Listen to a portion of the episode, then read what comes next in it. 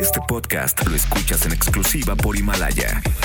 Si aún no lo haces, descarga la app para que no te pierdas ningún capítulo. Himalaya.com. Hubo alguna vez en el país un hombre bueno al que sus amigos llamaban el gordo fresa. Casi nadie sabía su nombre, casi todos lo conocían por su apodo, y él se había acostumbrado a que su nombre no importaba mucho. Cuando vives en la pobreza extrema, te acostumbras a no importar mucho, pero lo que le pasó debería ser relevante para todos.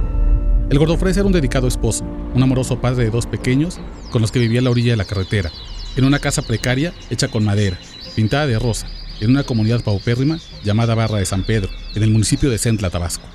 Como todos los hombres que no pudieron emigrar a Estados Unidos y viven en San Pedro, el gordo fresa era pescador. Sobrevivía a una pobreza lacerante vendiendo cada kilo de guachinango, su especialidad, en 7 pesos. Lo conocí junto con el fotógrafo Daniel Ojeda en un viaje por el sureste del país en enero de 2018. El gordo fresa y todos los pescadores del pueblo rentaban unas frágiles lanchas a una cooperativa para viajar mar adentro y pescar. Aunque llamarle lancha a esos barcuchos es mucho decir. No tenían ni siquiera una lona para proteger a sus tripulantes del sol que ahí pega hasta 40 grados. Por ser tan pobres, la mayoría no podía darse el lujo de gastar todos los días en gasolina para ir al mar y volver. Así que pasaban días y noches en alta mar. Si no pescaban lo suficiente, Podían pasar hasta una semana completa mar adentro, comiendo galletas saladas y envueltos en bolsas de basura para soportar el frío de la madrugada y el calor del mediodía. Los que llegaban a viejos se iban de este mundo tosiendo como tísicos o por cáncer de piel. Los que morían jóvenes era porque en uno de esos viajes al mar nunca volvieron. Hombres que se metieron al mar por días en busca del sustento familiar y se los comió una tormenta. Hombres que mataron esos comandos armados que usan el mar para traficar droga.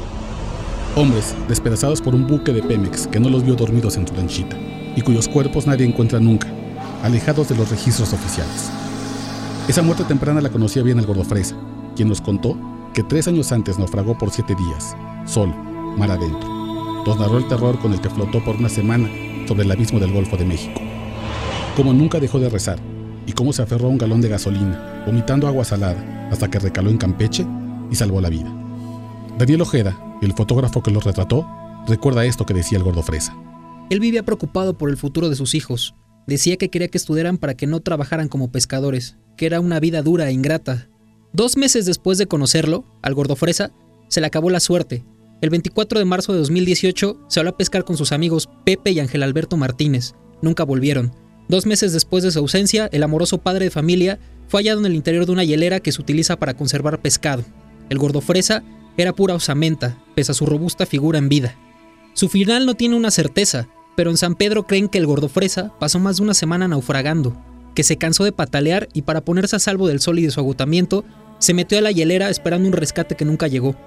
Murió de sed probablemente, y su cuerpo nunca hubiera sido hallado si no fuera porque un hombre que caminaba por la playa de Tamiagua, Veracruz, encontró la nevera, la abrió y descubrió un cadáver que flotó por el mar de México más de 800 kilómetros. La muerte del gordo fresa era una muerte evitable. Si tan solo hubiera tenido dinero para la gasolina de su lancha rentada, hubiera vuelto a casa. No se hubiera quedado en el mar. No hubiera tenido que arrastrarse con terror a una hielera que se convirtió en su ataúd con la seguridad de que nadie, salvo su familia, movería un dedo por encontrar a un pescador amoroso, pero pobre, a quien ni siquiera sus amigos le conocían el nombre. Él pensaba que no importaba mucho. Nosotros creemos que sí. Que el país debe saber que alguna vez existió un hombre bueno al que sus amigos llamaban el gordo fresa. Y que nunca, debió morir así.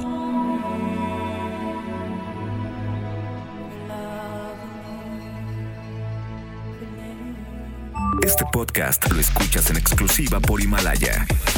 Si aún no lo haces, descarga la app para que no te pierdas ningún capítulo. Himalaya.com